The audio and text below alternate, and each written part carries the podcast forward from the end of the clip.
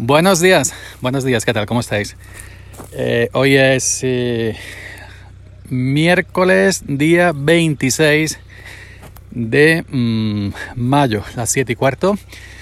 Eh, bienvenidos a un nuevo episodio de Sube para arriba, el podcast que nunca deberías haber escuchado. Soy Yoyo Fernández, Yoyo308 en Twitter. ¿Qué tal? Anoche tampoco lo dejé programado porque anoche estuve youtubeando. Grabé dos vídeos, uno por la noche y otro por la tarde, de cosas muy interesantes que hay que contar en el mundo Linuxero. Y bueno, aquí me tenéis.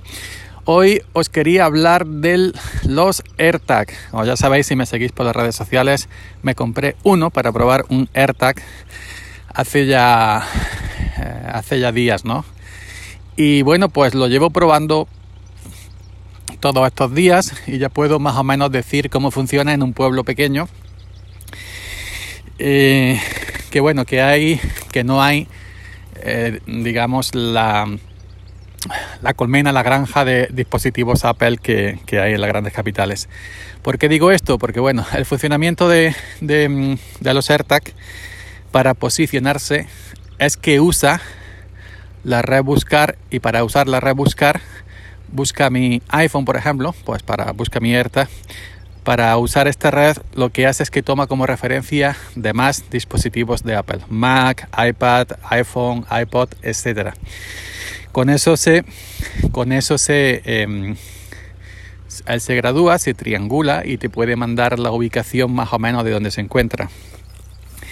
Yo lo he puesto en mi coche, he puesto el AirTag en mi coche y lo que he ido haciendo estos días es aparcar el coche en calles distintas, un poco lejos de mi casa, ¿no? Para probar la, efici la eficiencia de, del, del ¿no?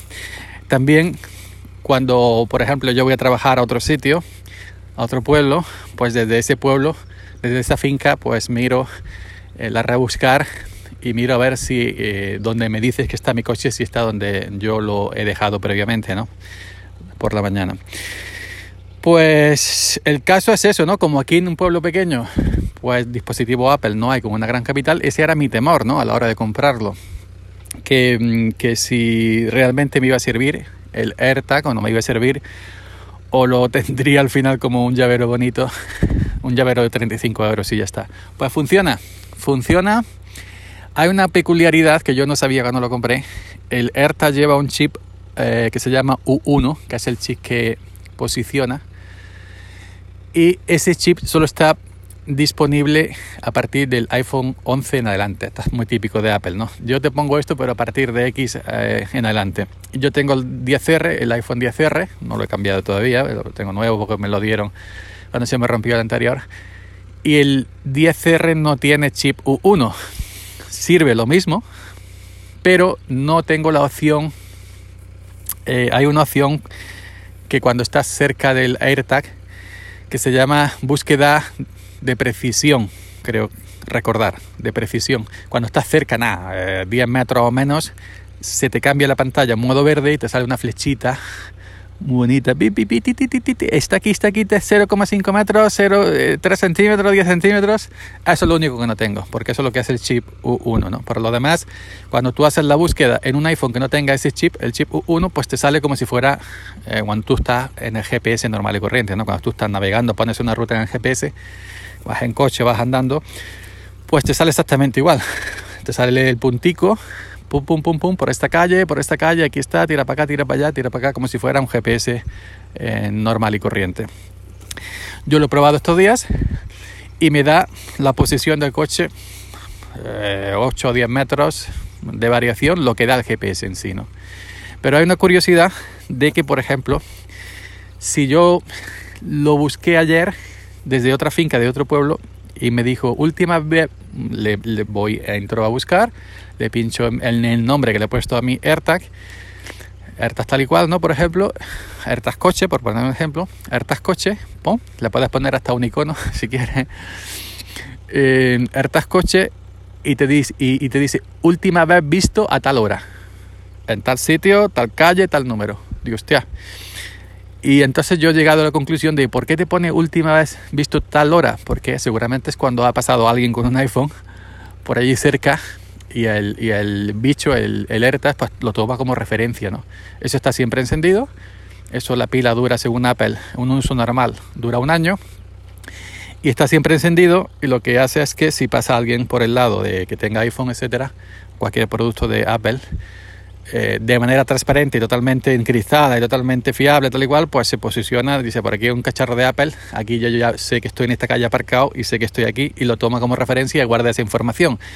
Y cuando yo desde otro pueblo he buscado mi AirTag, me ha dicho a tal hora yo estaba aparcado en esta calle, a tal hora que ha pasado alguien por ahí, pues eh, ha pasado por ahí y lo tomo como referencia. Entonces en ese sentido sí me va a servir, porque también lo probé esta mañana, cuando me levanté, y me dijo a tal hora ha pasado a, tal hora yo estaba aparcado aquí sí que a tal hora ha tomado como referencia como referencia a alguien que ha pasado por allí con dispositivo Apple.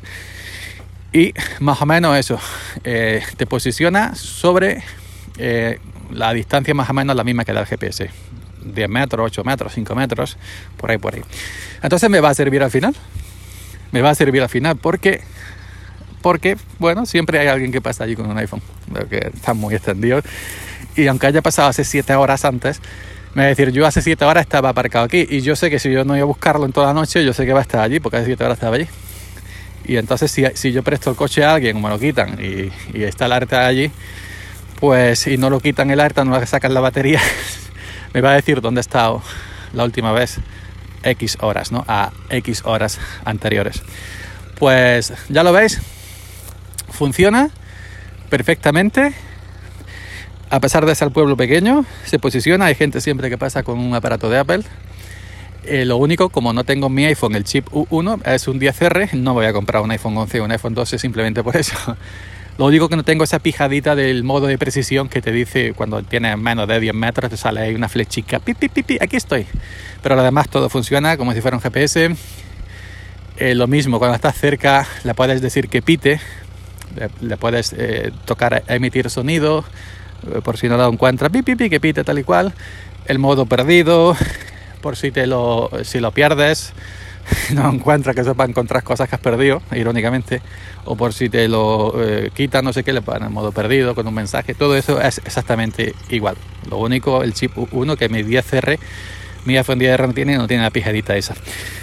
Nada más, funciona. Si estáis pesados, si estáis pensando en compraros un AirTag, ya sabéis que funciona. Si no tenéis un iPhone eh, a partir del 11 hacia arriba, no tenéis el modo eh, el modo ese de precisión ese que te da 0,5 5 centímetros.